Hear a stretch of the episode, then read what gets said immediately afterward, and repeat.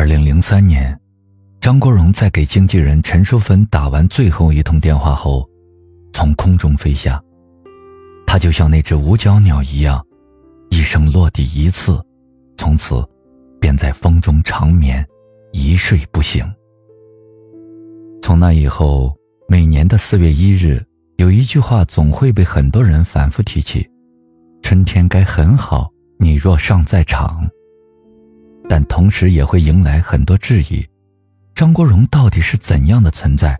他真的那么厉害吗？是不是粉丝的吹捧成为所谓的死后崇拜？到底是被过度神话，还是无法复制的风华绝代？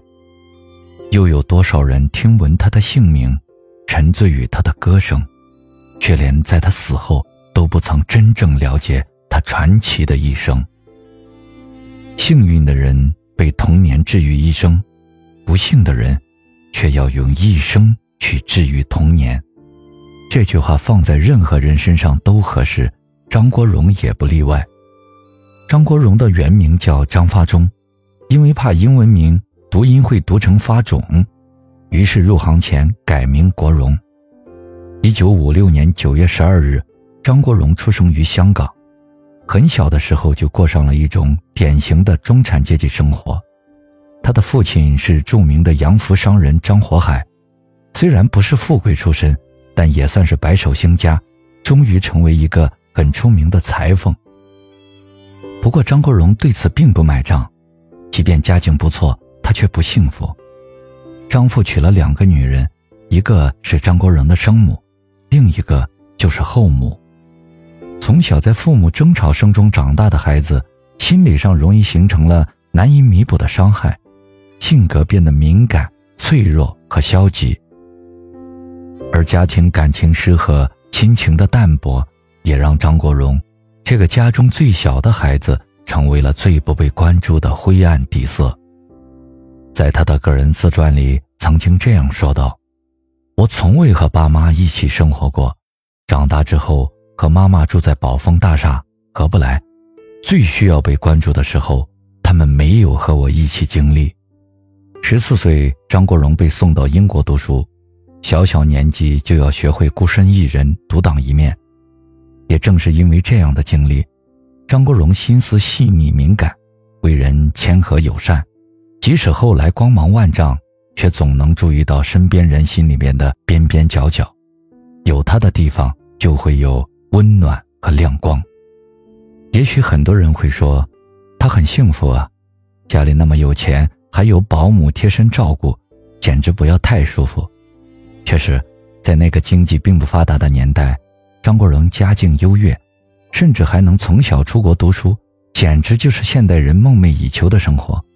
可是，在当时的张国荣看来，金钱是买不来爱的，以至于在多年以后。张国荣以超低的片酬接拍亲情题材电影《流星雨》，就是为了在电影中扮演一个父亲的角色，希望能弥补自己缺失的童年。一九七七年，二十一岁的张国荣参加了香港电视台举办的亚洲歌唱比赛，似乎是对音乐有着莫名的天分，他一路高歌猛进，毫无阻拦地杀进了决赛圈，最终获得了亚军的名次。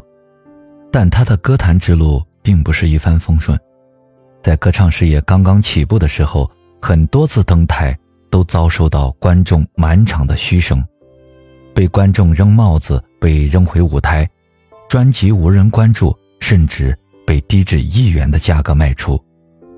一九八一年，张国荣找到当时大名鼎鼎的郑国江，为他的电影主题曲鼓手填词。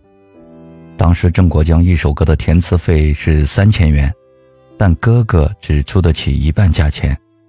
后来郑国江为哥哥填了一首《风继续吹》，哥哥凭此曲一炮而红，让人们看到了这颗冉冉升起的迷人新星。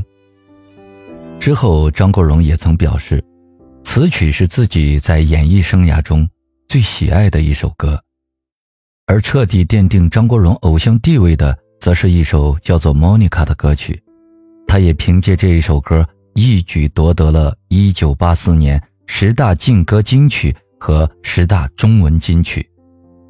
经历了磨砺和风雨的张国荣，此时已无人可挡。之后，他成为了香港歌坛的代表，一路拿奖到手软。在电影方面，张国荣同样是香港电影黄金时代的代表人物之一。对于演技的磨练，他更是精益求精。在拍《霸王别姬》的时候，十几斤的凤冠需要整天戴着，又因为脸部活动会导致贴片脱落，张国荣宁可饿着肚子不吃东西，也坚决不卸妆。而在拍蝶衣借毒砸玻璃的片段时，为了镜头的完美，他用力过猛，碎玻璃划伤他的手，顿时血流如注。功夫不负有心人，凭着日复一日和精益求精的态度，从来没有接受过任何训练的他，曾八次提名香港金像奖最佳男演员，更是凭借《阿飞正传》中的旭仔斩获影帝，成为一代巨星。一九九七年。红磡体育馆内，他当着上万观众的面，勇敢公开了自己的情感生活。他说：“我要将这首歌送给我生命中挚爱的朋友和亲人。亲人是指妈妈，朋友是指爱人，唐鹤德。”在那个年代的香港社会，虽然经济开始逐渐发达，民风世俗却依然陈旧，而当时的同性恋者更是会像被怪物一样被对待。在恋情公布之后，立刻引起了社会热议，各路媒体大肆宣扬炒作，把张国荣的形象向着负面引导。即便如此，张国荣却没有逃避，面对千夫所指，他选择了大声告诉所有人，他就是颜色不一样的烟火。而关于同性恋，蔡康永曾说：“我只是爱上了一个人，刚好我们是同性而已。”于是便有人评价张国荣，和他的才华相比，他的颜值不值一提；和他的人品相比，他的才华不值一提。除了感情生活之外，他还乐于提携后辈，对刚刚出道不被看好的古天乐、张柏芝、张卫健都有过扶持。他重情重义，好友梅艳芳受人欺负，他第一个出来挡。他温暖真诚。勇敢公开陪伴他经历一路坎坷的挚爱唐鹤德，他知足感恩，为从小照顾自己的佣人阿姨购置房产。他心地善良，捐款义演、公益广告一个都未曾缺席。他一路走来，不管怎样的坎坷风雨，他都不忘初心，始终铭记。可惜人生走到一半，就这样戛然而止。对于所有爱他的人来说，就像一场没有尽头的恶作剧，一个不断带给人们光和亮的人，最终却没能成为自己的光，何其惋惜！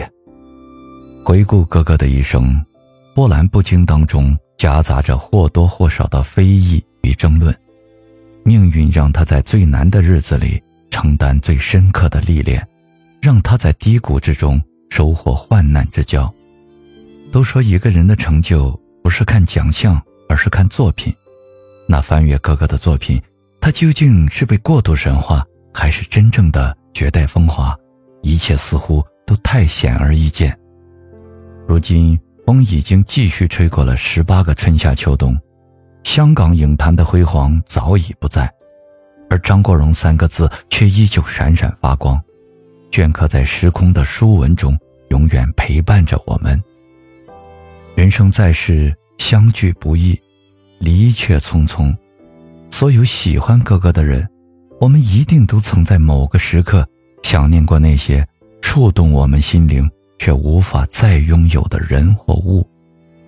我们可以悲伤，可以沉默，可以诉说，但却一定不能忘记，因为比失去更可怕的是和爱的人彼此遗忘。